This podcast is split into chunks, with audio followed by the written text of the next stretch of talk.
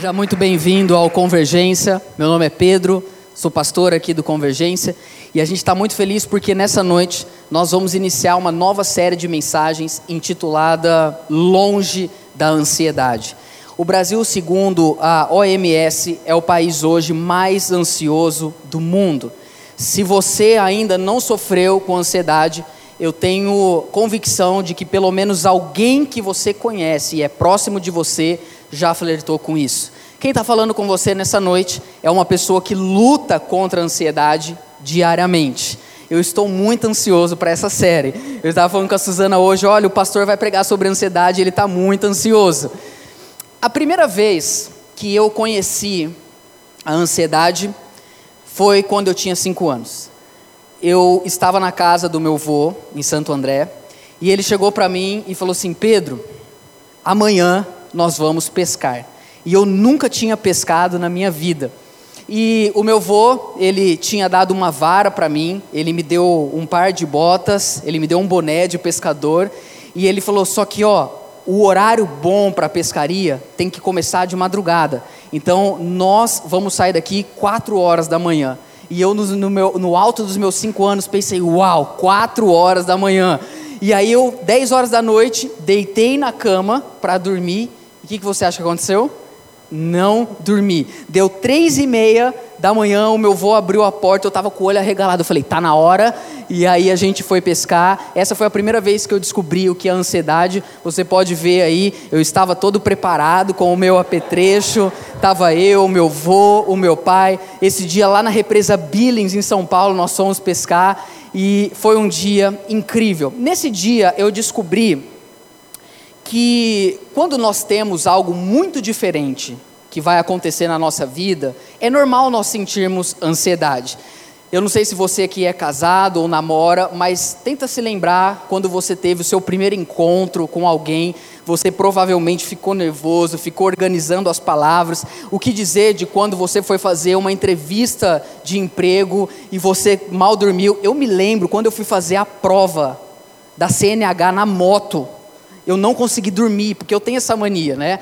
E eu me lembro que tinha aquela parte da prancha, sabe? Quando eu entrei na prancha, eu fiz uma oração, falei, Pai, em tuas mãos entrego o meu espírito e fui, mas aquela noite também foi horrível. É normal quando nós temos algo diferente para acontecer, a gente sentir ansiedade. Presta atenção no que eu vou dizer aqui para você. Ansiedade num dia anormal é normal, mas ansiedade num dia normal é anormal. O problema é quando a ansiedade toma o nosso coração, mesmo quando é um dia ah, que não vai acontecer absolutamente nada. E aí começa a se tornar um problema, quando isso faz parte do nosso dia a dia, se torna algo patológico, se torna algo crônico. Então nós precisamos tomar cuidado com isso. E a nossa geração é muito ansiosa nós não conseguimos esperar nada, nós sofremos por causa do futuro e nós estamos lutando contra isso. E é muito legal porque a Bíblia tem muito a nos ensinar sobre ansiedade. Se você é uma pessoa que tem lutado contra isso, você está no lugar certo. Você veio ao lugar certo e o meu convite para você é continuar com a gente nas próximas três semanas, porque nós vamos falar desse assunto com profundidade no decorrer das próximas semanas. Ah, na noite de hoje, eu gostaria de falar sobre drenando a ansiedade por meio da alegria. A ansiedade, na verdade, ela é como uma luz que acende no painel do nosso carro quando alguma coisa ah, não está certa. O problema não está no painel do carro, o problema está em alguma peça que entrou ali em um colapso e aí isso, aquilo ali está te alertando. Muitas vezes nós estamos ansiosos porque alguma coisa em nós está vivendo uma disfuncionalidade.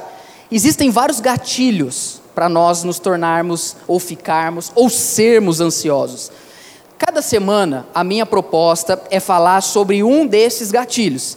Em especial nessa noite, eu quero falar sobre duas coisas uh, que é tristeza e solidão e podem gerar em nós um coração, uma vida ansiosa. Para isso, eu gostaria de usar um texto de um homem chamado Paulo, que foi um apóstolo de Jesus, que há dois mil anos atrás escreveu para uma igreja muitas direções para ensinar aquela igreja a não viver em ansiedade. O texto está em Filipenses, capítulo 4, a partir do versículo 1. Nós vamos hoje então refletir sobre isso. E Paulo vai dizer o seguinte: Portanto, meus irmãos, a quem amo e de quem tenho saudade, vocês que são a minha alegria e a minha coroa, permaneçam assim firmes no Senhor, ó amados. O que eu rogo a Evódia e também a Sintique é que vivam em harmonia no Senhor. Sim, e peço a você, leal companheiro de jugo, que as ajude, pois lutaram ao meu lado na causa do Evangelho, com Clemente e meus demais cooperadores. Os seus nomes estão escritos no livro da vida. Olha o que o verso 4 vai dizer para nós: alegrem-se sempre no Senhor. Novamente direi: alegrem-se no Senhor. Seja a amabilidade de vocês conhecida por todos, perto está o Senhor. Nas quatro semanas, nós vamos caminhar juntos pelo capítulo 4 de Filipenses, e hoje a gente vai até o versículo é, de, número número 6. Paulo é um apóstolo escolhido por Jesus, e ele escreve essa carta para a igreja que está em, Filip, é, está em Filipos. Filipos era uma colônia romana, há dois mil anos atrás, uma colônia romana, era uma cidade que estava debaixo do governo do Império Romano, mas longe de Roma. E ali tinha muitas pessoas que tinham se convertido ao Evangelho, estavam caminhando com Jesus e estavam vivendo conflitos na vida delas que as estavam deixando ansiosas. No decorrer dessas quatro, dessas quatro semanas, nós vamos falar sobre esses motivos. Hoje, em específico, eu quero falar sobre o poder da alegria em drenar a ansiedade do nosso coração. Antes de eu caminhar, eu quero dizer algo aqui para você muito importante. Eu quero que você preste atenção nisso. Ah, essa série não tem por propósito falar que se você está sofrendo profundamente com ansiedade, que você não tem que buscar ajuda médica. Não é esse o meu propósito. Se você sofre com uma ansiedade crônica, saiba que nós da Igreja Metodista Renovada, nós do Convergência, nós não apenas é, é, é, aceitamos, mas nós encorajamos você a procurar ajuda médica, a, se for preciso, tomar remédios.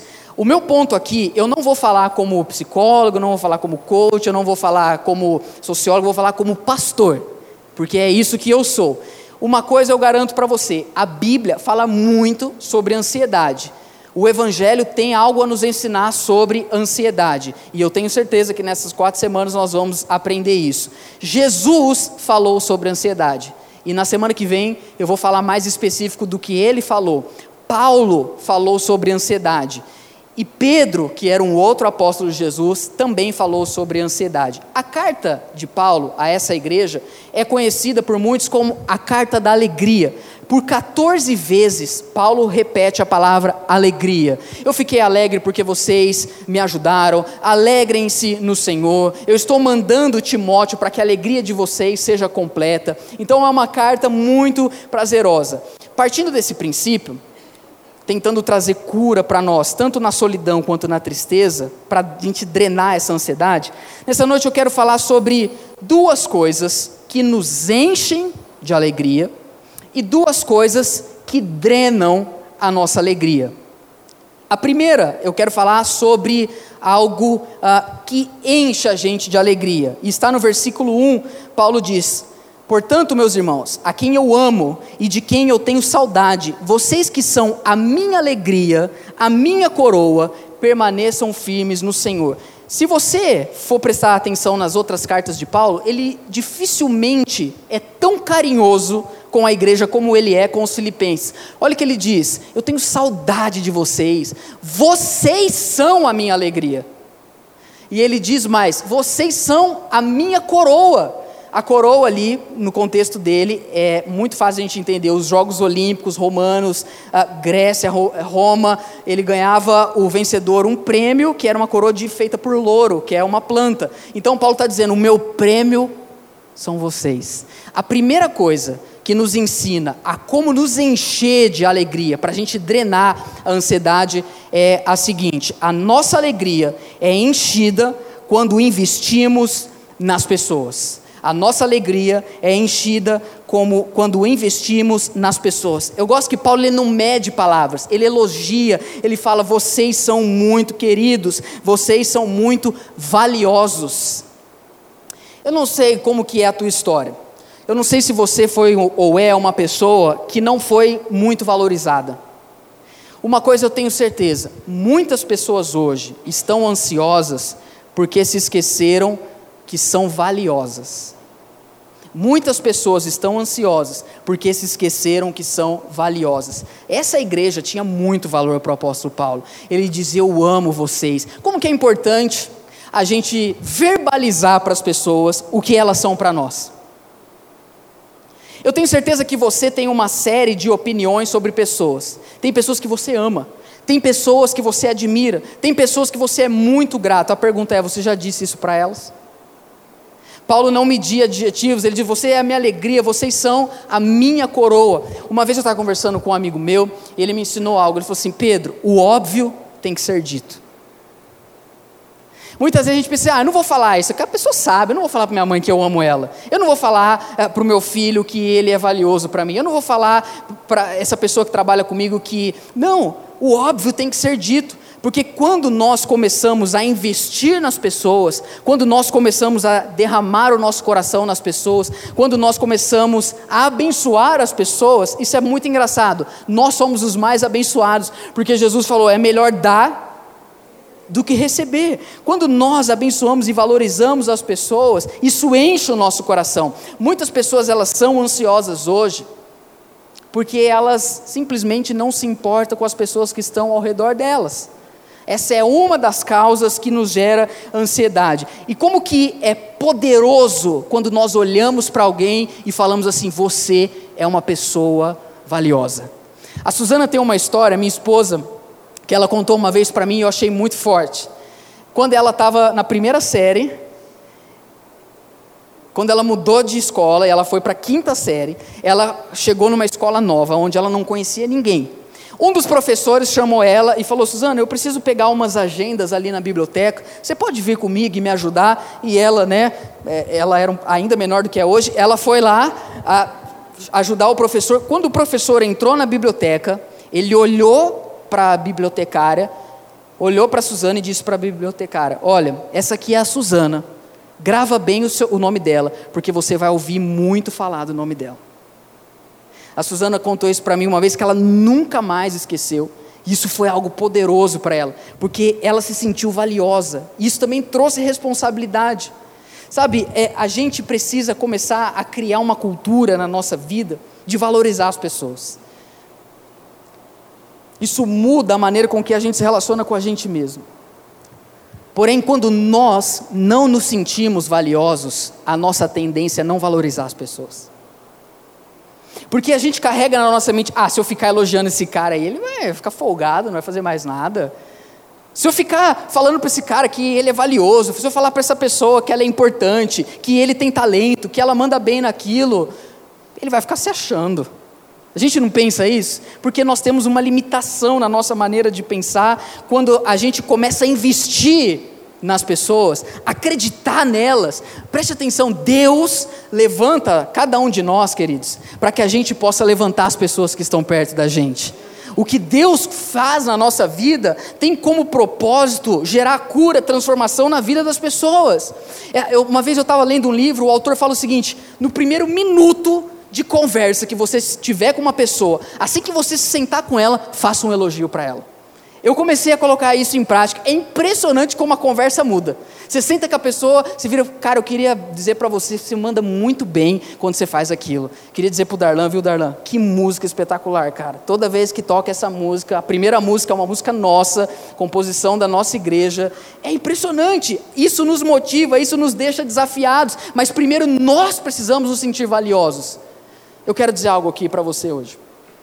Talvez você nunca teve um professor que disse para você: essa pessoa vai longe. Talvez você nunca teve um pai, uma, uma mãe ou um amigo que olhou nos seus olhos e falou assim: Eu acredito em você.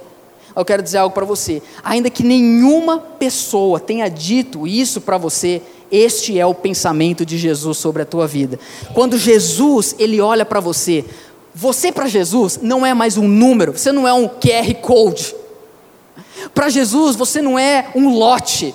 Para Jesus você não é uma senha. Para Jesus você não tem uma espécie de rótulo. Talvez para as pessoas do seu trabalho você tem rótulo. Ali é o folgado, ali é o, é o preguiçoso, sabe? Ali é o pobre, ali é o burro. Jesus não coloca rótulos em nós, porque quando Ele olha para nós, Ele mostra para nós que nós temos um valor infinitamente maior do que nós mesmos podemos imaginar. Deus ama cada um de nós. Quando Jesus ele morreu naquela cruz, há dois mil anos atrás. Ele não estava naquela cruz pensando num pacote, estou morrendo para a humanidade. Quando ele estava naquela cruz, morrendo por nós, para nos libertar dos nossos pecados, ele estava pensando: eu estou morrendo pela Dani, eu estou morrendo pelo Darlan, eu estou, mor eu estou morrendo pelo Vinícius, porque ele tinha cada um de nós na mente dele. Aí talvez você pense assim: ah, que legal, Jesus me ama e ele me valoriza, mas o meu patrão me odeia.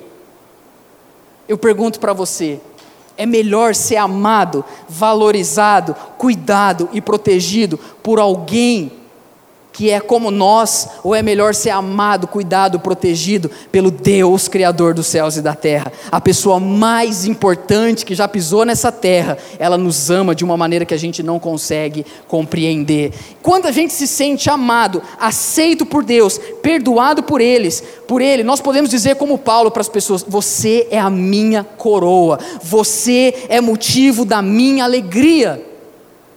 Agora eu sei lidar com pessoas não é fácil. Eu lembro uma vez que eu estava mexendo no Facebook, porque o Facebook está morrendo, não é verdade, gente? Eu costumo dizer assim: o Facebook está morrendo, mas nós estamos lá para fazer o velório. Porque todo mundo fala, não, mas ninguém usa Facebook, ninguém usa. Mas você pode, o, o cara não curte, mas ele está lá. O miserável está lá. Ah, eu me lembro uma vez que eu estava vendo o Facebook e aí o cara fez uma figurinha. Você lembra do Thanos, o vilão lá do, do, dos Avengers? Conta a história, o filme, que ele matou acho que dois terços de toda a terra, né? Ele falou: é muita gente chata, é muita gente. Aí o cara compartilhou uma figurinha assim, ele falou assim: olha, eu não concordo com o que o Thanos fez, mas eu entendo ele. Porque tem pessoas que, se a gente pudesse olhar para o lado dela e esfumaçar, a gente faria isso. Imagina, você chega no trabalho, segunda de manhã, aquele cara que você odeia, você faz um. Cara, você fala, glória a Deus. Você ainda glorifica a Deus. Agora eu vou ter paz para trabalhar aqui, né? Porque se por um lado, quando a gente investe nas pessoas, nós ah, enchemos a nossa alegria, é engraçado que, por outro lado, quando nós nos desentendemos com as pessoas, a nossa alegria é drenada. Algo que nos afeta, que nos deixa mal, que nos deixa ansiosos, ansiosos é quando a gente começa a ter atrito com as pessoas. É quando alguém do nosso trabalho se levanta para nos perseguir. É quando alguém ah, que estuda junto com a gente, a gente vai fazer um trabalho junto, a pessoa não faz absolutamente nada. Você já fica com raiva, você fala, tá vendo? O ser humano, o cara já, ele já culpa a raça. Entende? Isso vai drenando todos os atritos que a gente tem com as pessoas. Por quê? Porque discussão, desentendimento, debate, guerra, isso vai nos. De... Gente, eu, eu acho incrível pessoas que têm paciência para ficar discutindo nos comentários do Facebook. Eu falo, como, esses, como, como vivem? Como comem? Onde se escondem?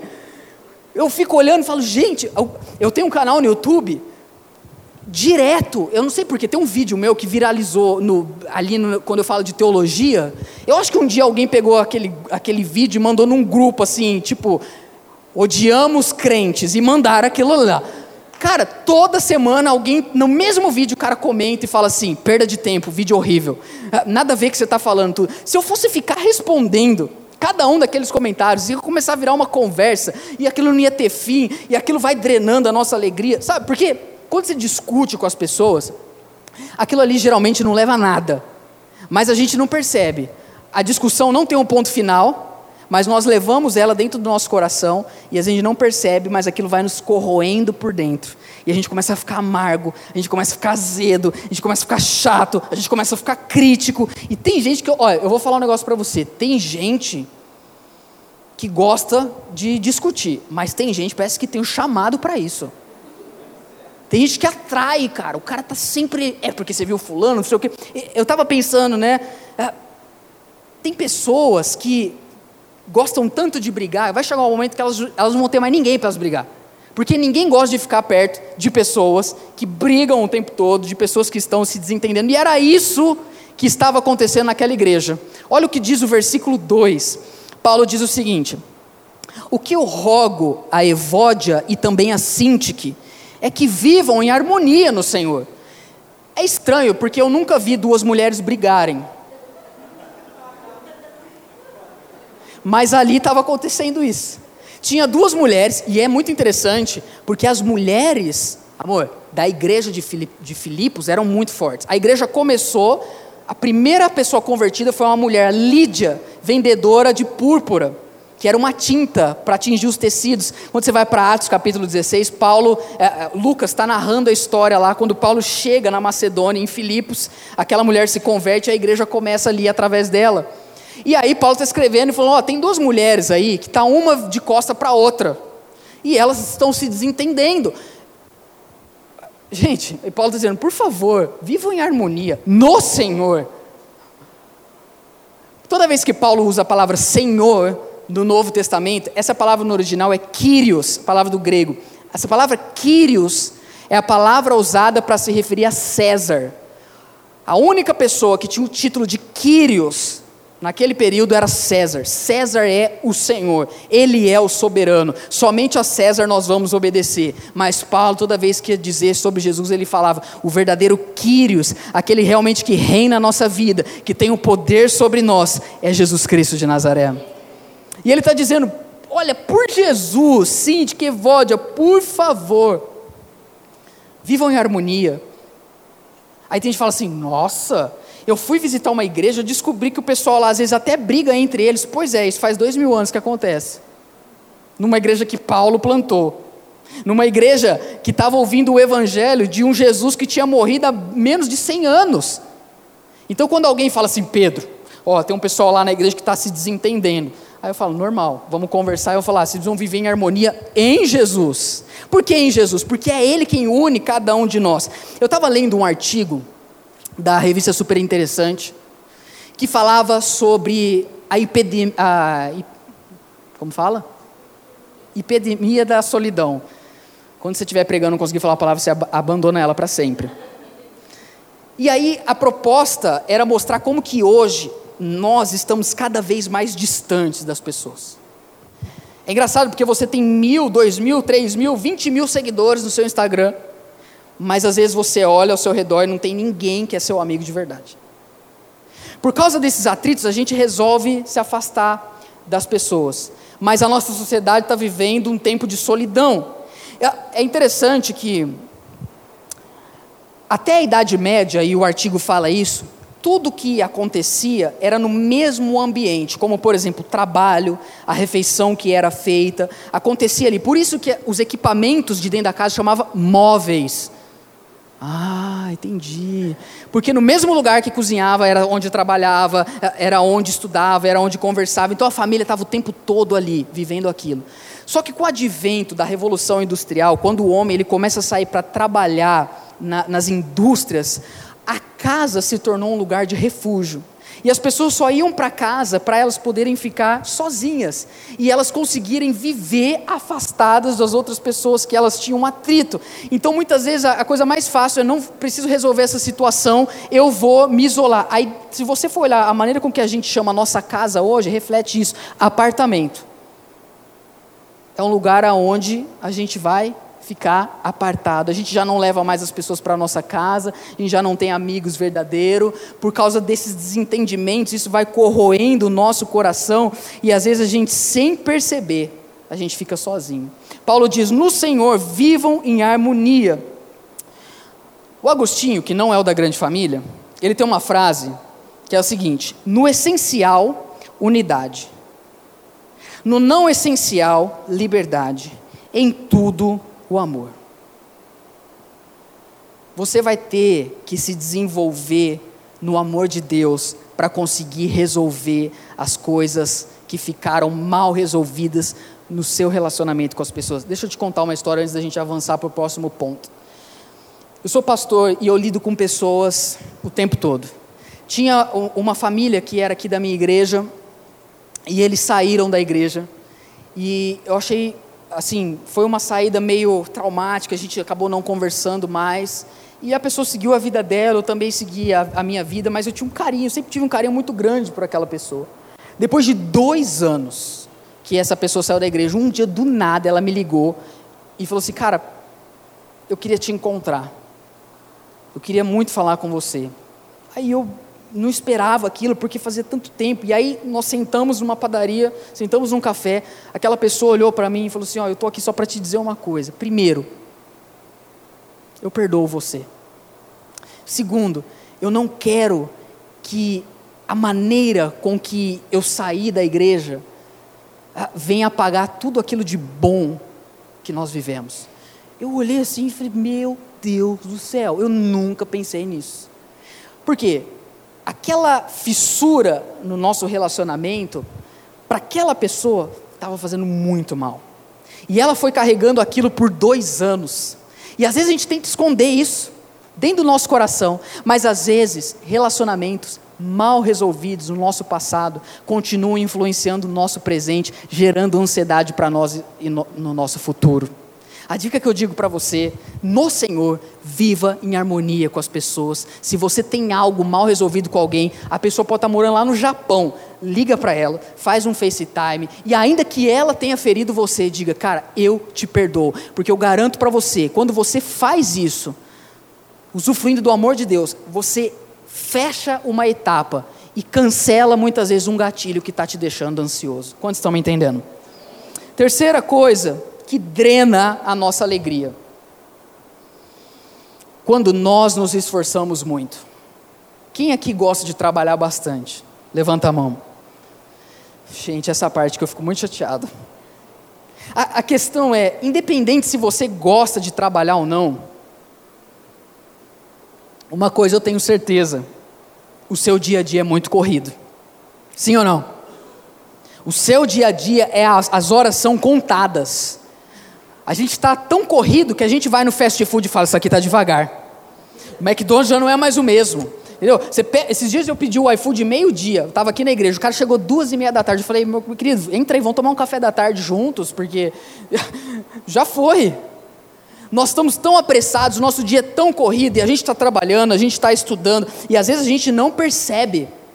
Mas quando nós nos esforçamos, ah, isso vai drenando a nossa alegria. O dia a dia, ele é muito, ele é muito exaustante, então ele, ele, ele nos deixa muitas vezes vazios. Olha que interessante o que Paulo vai dizer no versículo 3. Ainda falando sobre Evode e Sintique. Por que, que elas haviam se desentendido? Olha o que ele vai dizer.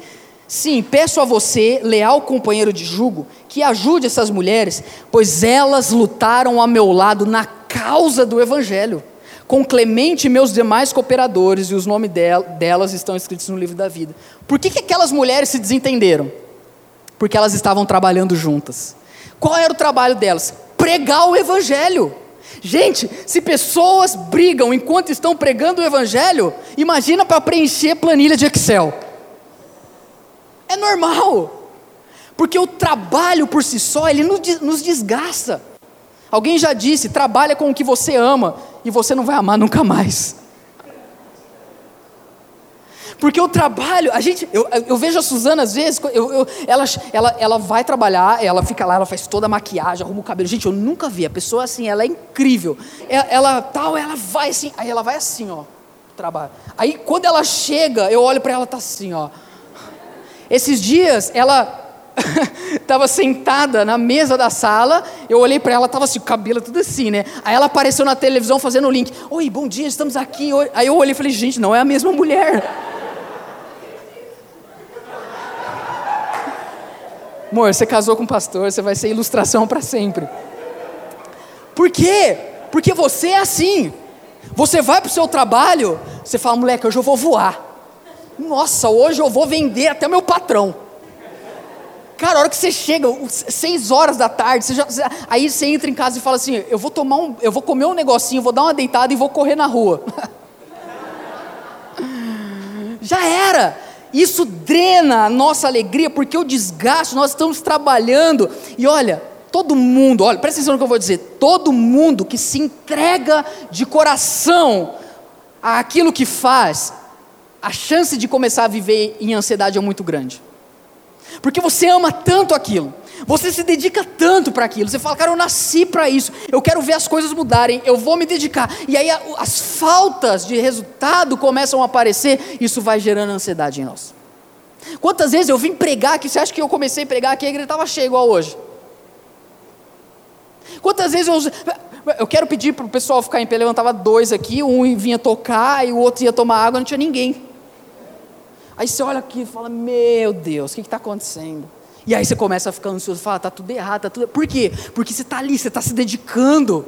Sabe quando você está fazendo o TCC, você vai lá, cita, não sei o que, APU, de Ibden, você vai, aí você manda para o seu professor e fala assim, está tudo errado. Aí você fala, meu Deus. Aí você fica ansioso, fala, eu vou morrer, mas eu não vou fazer isso. O meu TCC vai ser como morrer um aluno fazendo TCC. Porque o desgaste faz isso com a gente, isso é normal, gente. Agora, nós precisamos entender que tem que ter algo que vai nos encher de alegria, porque o nosso trabalho vai fazer com que a nossa alegria seja drenada. E aqui vai uma dica muito valiosa para você. Quem está comigo ainda? A dica que eu tenho, que eu tenho para você é pare de fazer aquilo que Deus não mandou você fazer. Esse, essa semana, um amigo muito querido meu me ligou Falou, cara, podemos fazer um FaceTime? Eu falei, claro. Aí ele começou assim, ele olhou para mim e falou assim, cara, o que está acontecendo com o mundo? Foi desse jeito. O Brasil, a igreja do Brasil. Eu fiquei olhando, pensando, meu Deus. Aí eu olhei para ele e falei, cara, deixa eu te falar uma coisa. Primeiro, assim, não se preocupa com o que está acontecendo no mundo, cara. Olha para aquilo que Deus deu para você. Porque se você tentar salvar o mundo, o seu mundo vai sucumbir. Mas se você deixar Deus cuidar do mundo e assumir as responsabilidades que Ele deu para você, você vai ter sucesso nas suas tarefas. O nosso problema é que a gente começa a fazer um monte de coisa que Deus não pediu para a gente fazer. E a gente vai sendo drenado ah, por causa disso. E eu falei para aquele meu amigo, falei, cara, foque naquilo que Deus pediu para você, concentre-se. E o meu chamado, eu queria propor algo para você, antes da gente ir para o último ponto se concentre na obra de Deus. Se concentre no reino de Deus. Sabe por quê? O que desgasta a gente é quando aquilo que a gente levanta, aquilo que a gente se levanta para fazer não tem um propósito. Mas quando nós entendemos que o que nós fazemos tem um propósito maior do que aquilo que a gente está fazendo e maior do que a gente mesmo, as coisas começam a mudar. Isso que eu estou dizendo para você mudou minha vida. Jesus, quando estava falando sobre ansiedade, falou: Não vos preocupeis com o que há de comer, de beber, mas ó, Mateus 6,33 ele diz: Busque em primeiro lugar o reino de Deus. Faça da causa do Evangelho, como é Paulo usa aqui, a causa da sua vida. Comece a trabalhar, não para ganhar dinheiro. Comece a trabalhar, não para provar para o seu patrão que você é valioso. Comece a trabalhar, comece a se dedicar não para você ter sucesso, fama e reconhecimento. Comece a trabalhar para que o nome de Deus e o avanço do Evangelho se concretize aqui nessa terra. Olha o que Charles Spurgeon ele diz, um pastor do século XIX. Ele tem uma frase que é a seguinte: Se você estiver ocioso na obra de Cristo, você está ativo na obra de Satanás.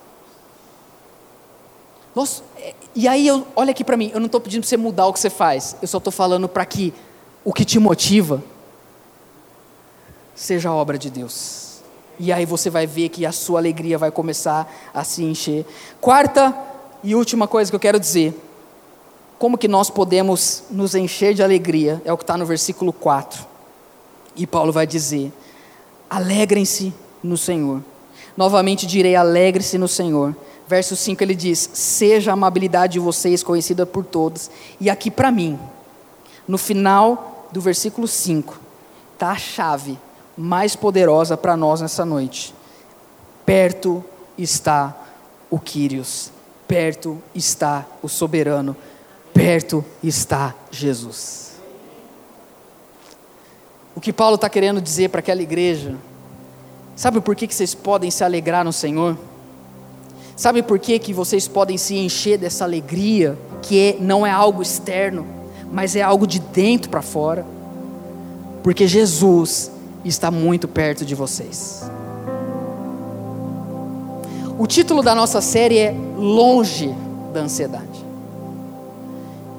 E esse nome veio por eu entender que a gente pode viver longe da ansiedade quando a gente entende que Jesus está perto de nós.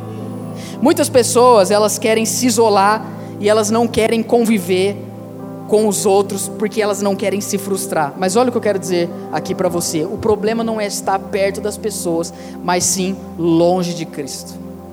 É quando nós estamos tão envolvidos nos nossos relacionamentos, nos nossos trabalhos, e a gente está tão perto das pessoas, e a gente se frustra, a gente se magoa, isso deixa a gente ansioso, a gente fala: quer saber? Eu não vou conversar com mais ninguém. Ah, vai todo mundo para aquele lugar. Não. Você não precisa se afastar das pessoas. O que você precisa é se aproximar de Jesus. Agora, eu poderia dizer: vai buscar Jesus. Aonde ele está, sai aí por essa rua, começa a gritar Jesus, aonde você está? Não, não é isso que Paulo diz. Paulo já está dizendo: olha, Jesus ele está perto. Jesus ele está perto. Podemos ficar longe da ansiedade quando nos lembramos que Jesus está Ele está com você quando você acorda. E você já está ansioso, como muitas vezes já aconteceu comigo. E eu pensar, meu Deus, meu dia nem começou. Mas todo dia de manhã, eu tenho, eu tenho um ritual. Eu vou para minha cozinha, eu faço um café, eu vou para minha sala, eu me sento no sofá e a primeira coisa que eu penso e falo para mim mesmo é: Jesus, eu sei que o Senhor está comigo aqui. E eu, eu, eu não sei dizer, eu não sei explicar isso para vocês, isso é sobrenatural. Quando eu falo isso, eu sinto a presença dEle perto de mim. Como que eu preciso disso todos os dias? Eu não conseguiria estar aqui falando isso para você se eu, se eu não tivesse essa consciência. Jesus está aqui perto de mim, e aí eu começo a conversar com Ele. Porque nós aqui, não, ó, no que eu vou dizer, nós não estamos aqui nos relacionando com um corpo de doutrina, com uma placa de igreja, com uma religião. Nós estamos aqui porque nós temos um amigo, um Salvador, um Senhor e é Jesus Cristo de Nazaré. Esses dias voltando de Rio Claro, cidade dos pais da Suzana, eu estava no carro e eu amo viajar sozinho, quer dizer, com Jesus. E ali naquele carro, e eu, e, e eu orando, falando: Jesus, eu sei que o Senhor está aqui nesse banco de passageiro. Eu sei que o Senhor está aqui. E só de eu me lembrar isso, eu comecei a falar com Deus, eu comecei a falar com Jesus, e eu senti a presença dele tão forte naquele carro, que a minha vontade era parar o carro e falar: Me fala mais sobre você, me fala mais sobre o Senhor. E aí eu fiz algo que eu vou contar agora, porque se eu tivesse falado só para a Suzana, ela ia ficar brava comigo. Então não estou falando que você tem que fazer isso. Mas sabe quando você está dirigindo e você, quem aqui é casado, você dá a mão para a pessoa que está assim do seu lado, né? E aquela hora eu senti no meu coração, eu sabia que Jesus estava ali. Eu falei, Jesus, eu vou dar a mão para o Senhor agora. E ele estava sentado ali. Você imagina o cara, né, do radar olhando assim, tipo. E eu falei, eu vou te dar a mão agora. E ele falou, pode me dar. Eu não sei dizer algo para você, a hora que eu pus a mão no banco, eu senti a mão dele abraçando a minha mão, como ele dizendo: Pedro, não fique ansioso, não fique triste, não, não tenha medo, eu estou perto de você, eu estou com você, porque Ele pode curar a nossa vida. E para terminar, eu quero contar um outro testemunho da minha esposa, porque quando ela estava para terminar o mestrado dela, ela estava vivendo uma fase profundamente ansiosa. E nós aqui sabemos o que ela passou, porque não estava sendo fácil. E um dia eu estava aqui pregando, an antes de pregar, Deus falou comigo, Pedro, eu quero curar pessoas hoje aqui. E eu falei: quem aqui está com dificuldades e problemas emocionais, vem aqui na frente que eu quero orar por você. Geralmente, quando eu faço isso, eu nem abro os olhos, porque quem vai curar é Jesus. Eu só estou aqui, um mero instrumento. E aí eu orei ali tudo, tal. Passou. Depois de algumas semanas, um dia, a gente conversando sobre isso, ela virou para mim e falou: Amor, aquele dia que você orou, eu fui curada da minha ansiedade naquele dia. Não foi isso que você me falou? Do coração, taquicardia. E hoje à tarde, orando, eu falei, Jesus, que nessa noite o Senhor faça isso de novo. Porque talvez tem pessoas aqui que estão sofrendo com isso, mas elas não podem se esquecer que o Senhor está perto de nós. Vamos ficar em pé, onde você está.